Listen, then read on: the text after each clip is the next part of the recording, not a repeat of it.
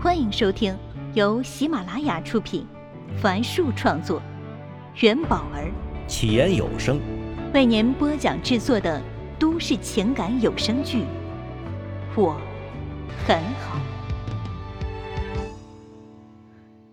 请听第一百零一集。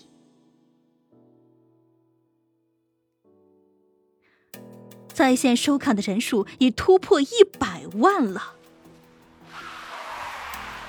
此时，一辆奔驰越野车急速停在大门前，一个男子匆忙下车。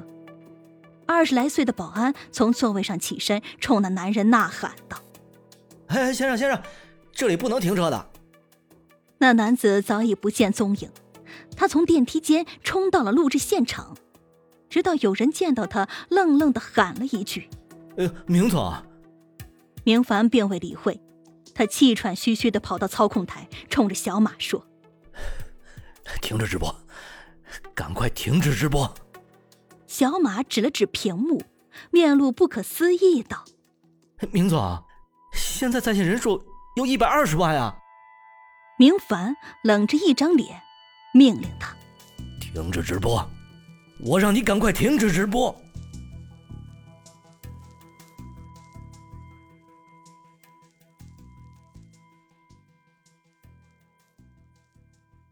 顾城是午夜十二点回到家的。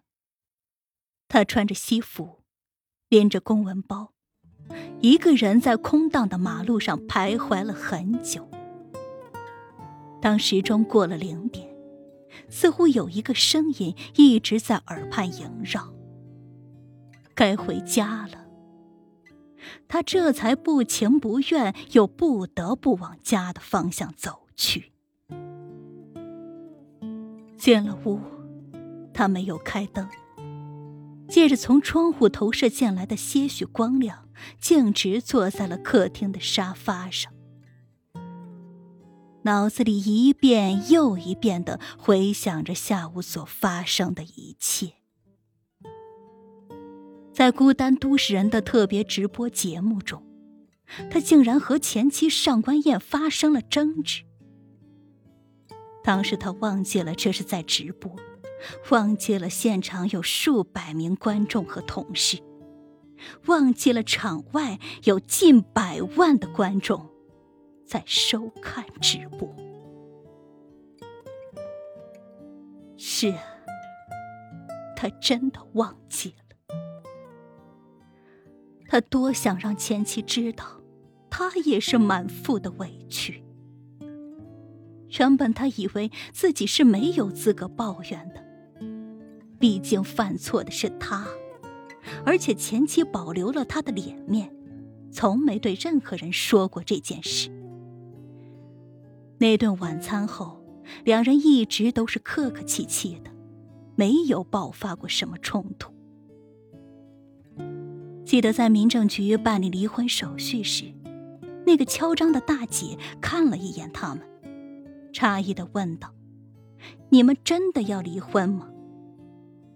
他那时以为离婚这件事儿会像夕阳那般顺其自然的落幕，然后各自展开新的生活，甚至觉得这或许只是妻子的一时冲动。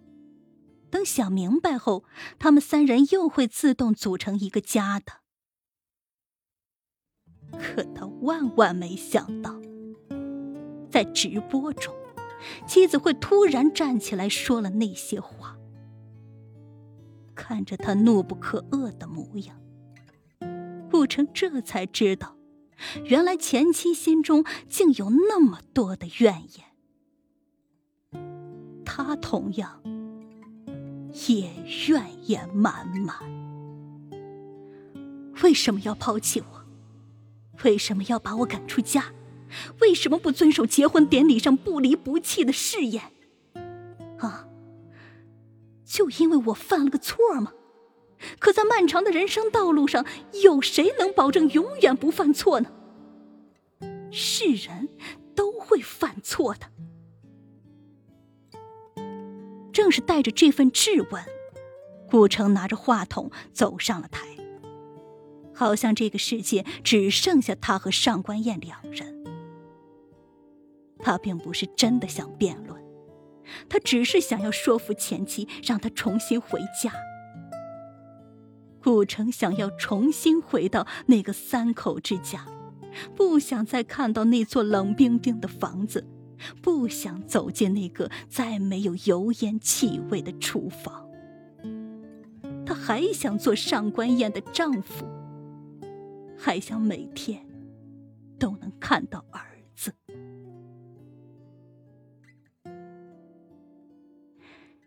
就在他和前妻据理力争时，灯灭了，现场陷入一片黑暗。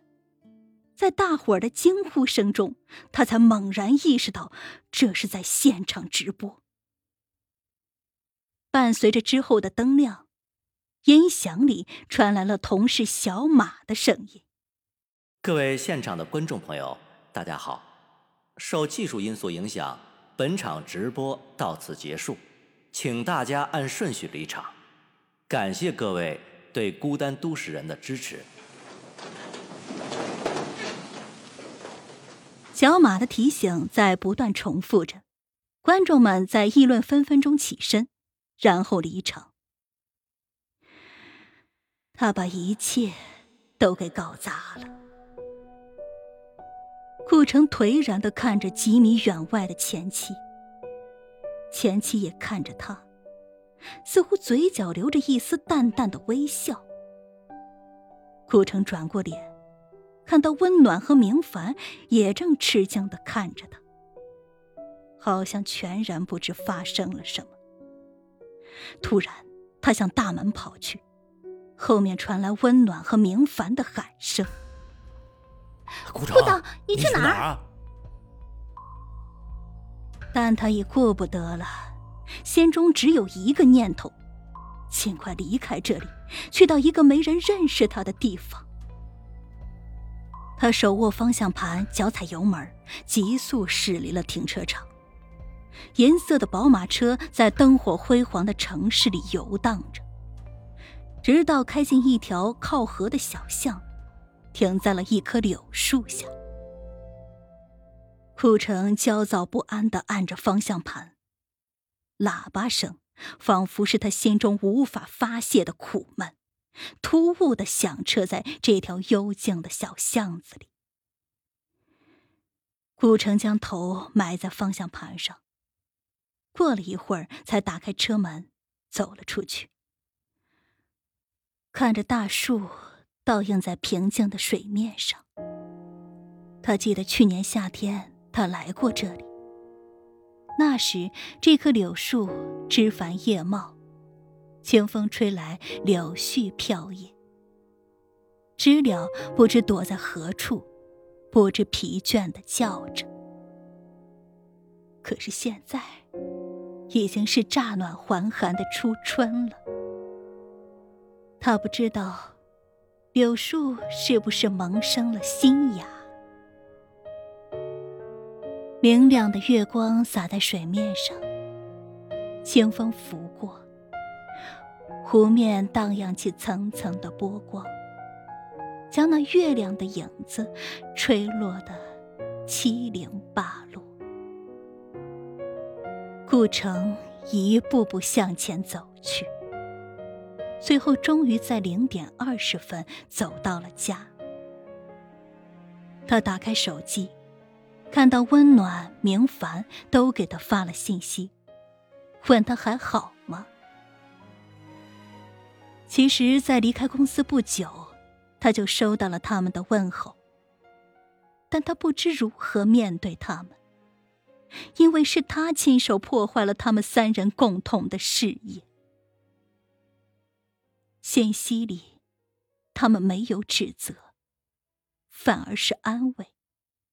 这让顾城异常的内疚。我很好。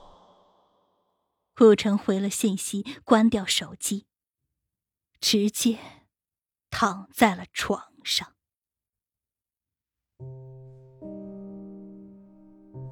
目送顾城离去，上官燕依旧站在舞台中央，其他同事正埋头收拾，温暖走到他的身旁，拉起他的手，轻声说道：“上官姐，要不你先回家，好好休息一下。”上官燕不露痕迹的抽回了自己的手。这算直播事故吗？话音刚落，现场响起了手机铃声。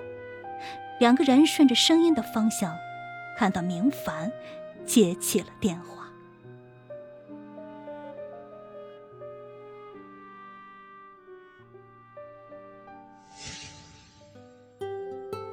本集已为您播讲完毕，感谢收听。